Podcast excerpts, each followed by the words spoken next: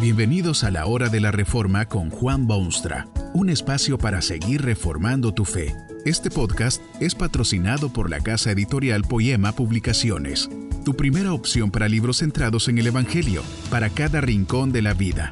Para ver los nuevos libros de este mes, visita nuestra página www.poema.co. Ahora escuchemos a Juan Boonstra con el programa de hoy. El encuentro más espectacular de la historia tuvo lugar en un desierto. Un contrincante había venido del cielo de arriba y su rival había venido del cielo de abajo. Jesús era hijo de Dios, pero se fue a ese desierto como hombre. Satanás era príncipe de tinieblas y no sabemos cómo se presentó en el duelo. El encuentro era crítico, como un juego de naipes en el que se arriesga lo último y lo máximo. Se iba a resolver ese día una grandísima cuestión de quién es este mundo, o quién dominará el universo, o quién será jefe de las huestes eternas. Jesús se había pasado cuarenta días y cuarenta noches en el desierto. Al fin de ese tiempo tuvo hambre. Ahora va a enfrentarse con el inteligente y sagaz Satanás. No será el duelo a pistola ni a espada, pero el destino del mundo está en juego. Al fin del encuentro, uno se alejará con la cabeza caída y el otro con el cetro en su mano. El enfrentamiento tiene razón amplísima de ser. El hombre ha caído en la red del demonio y Jesús ha venido a sacarlo de su enredo. La gran interrogante es esta. ¿Quién ganará? Hambre Satanás tiene la respuesta para el hambriento Jesucristo. Evoca los poderes mismos del Hijo de Dios y le dice que si de verdad es Hijo de Dios, no le será imposible ni difícil ordenar que unas piedras se vuelvan pan. El hambre de Jesús era genuino. Cuarenta días en ayuno. Con solo una palabra esas piedras inertes podrían convertirse en pan sabroso. Pero Jesús no cae en la trampa tentadora. Satanás debe cambiar su estrategia, aunque no sus armas sutiles. Se lleva a Jesús hacia las alturas de las torres del templo.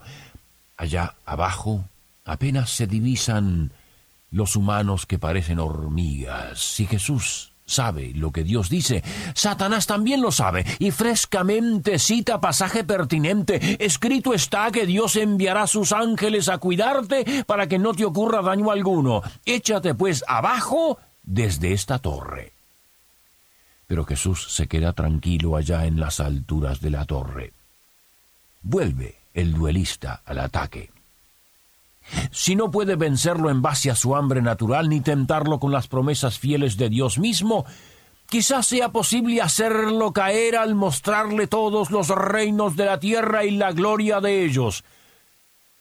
Desde aquella montaña Jesús ve las grandes civilizaciones y las culturas orientales y occidentales, los ejércitos que marchan en desfiles perfectos, las coronas de oro adornadas con diamantes y rubíes, y siervos que se postran y emperadores que doblan sus rodillas y poderosos que tiemblan en su presencia. Señor y soberano del universo con solo postrarse delante de Satanás y adorarle macabra tentación. Jesús necesitaba el pan para su hambre y Jesús admitía que la promesa de Dios era cierta, y ciertamente la gloria de los reinos de la tierra le pertenecerían algún día. Todo esto te daré si postrado me adorares. La sagacidad y sutileza y veracidad de Satanás no pueden discutirse. Su ataque es perfecto, su estrategia impecable. Pero el rival en este momento no es un hombre cualquiera, es el que ha venido a rescatar al hombre débil y enfermizo. Tres veces levanta Jesús la misma espada de dos filos. Escrito está le dice a su enemigo y procede luego a citarle palabras que provenían de Dios mismo. Escrito está, responde Jesucristo con la sencillez de la verdad que no puede conmutarse ni conmoverse. Escrito está. Cierto es que siente las agonías de un hambre que le carcome las paredes estomacales, pero Dios no me permite comer, sino que demanda obedecerle. Cierto es que Dios mandará su protección, no me cabe la menor duda, Satanás, pero es que no debo exponerme innecesariamente a la ira y desagrado de Dios. Cierto es que todos estos reinos pueden ser míos si postrado te adorare pero es que Dios no me permite postrarme ante nadie, ni menos aún adorarle. Solo Él es digno de tal honor. Vete, Satanás, vete de mi presencia, aléjate de mi sendero, apártate de mi camino, déjame cerca de Dios. El triunfo de Jesús fue categórico. No, no fue definitivo, por cierto, pero sí fue categórico. Satanás le dejó pero no del todo. Más de una vez vino con sus palabras engañadoras. Una vez vino a molestarlo cuando estaba en el huerto del sufrimiento. Tan cerca estuvo de Jesús que éste se vio obligado a entrar en oración a Dios y pedirle que, si era posible, quitase esa copa de sufrimiento. Hubiera al fin vencido el maligno si la copa hubiese sido quitada. Satanás se puso cerca de la cruz donde clavaron a Jesús, se metió en quienes presenciaban aquella escena dolorosa cuando le gritaron al crucificado, Si eres el Hijo de Dios, desciende de la cruz. Hubiera salido victorioso Satanás si Jesús hubiese en efecto descendido de aquella cruz. Pero la victoria de Jesús fue total. Satanás tuvo que irse, la cabeza gacha y el espíritu abatido. Había sido vencido vergonzosamente por el Hijo de Dios. Ya no era de él asignar reinos ni gobernar eventos ni determinar la historia. Había perdido el carisma que le había resultado en tantos triunfos. Sí, por cierto que anda aún buscando a quien devorar cual león rugiente. Cierto es que aún enreda en sus redes a muchos incautos y tontos e insensatos. Cierto es que aún causa estragos en las almas de los hombres.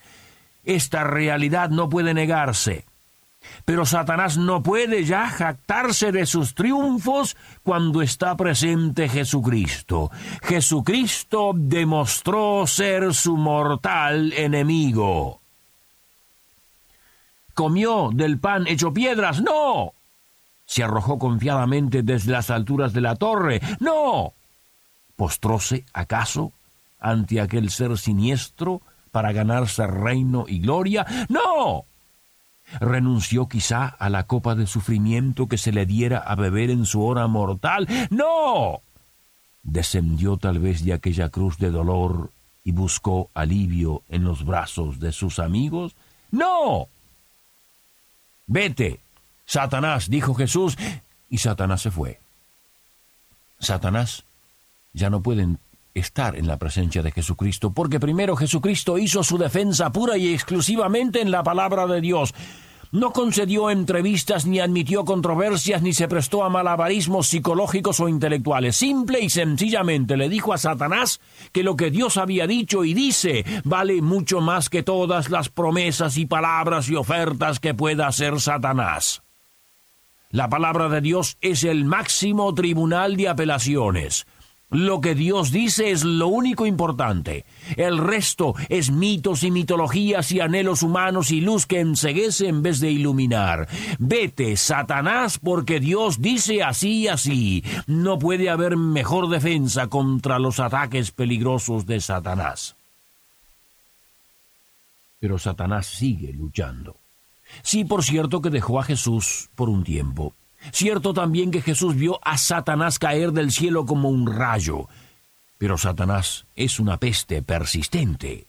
Aunque vencido categóricamente por su rival en el desierto, no ceja en sus esfuerzos. Los concentra ahora en los seguidores de Jesucristo. Los que no han aceptado a Jesús como Salvador y Señor pocos son molestados por el padre de mentira. No se preocupa Satanás por ellos porque sabe que ya son de él, que están bajo su dominio y que le obedecen en todo.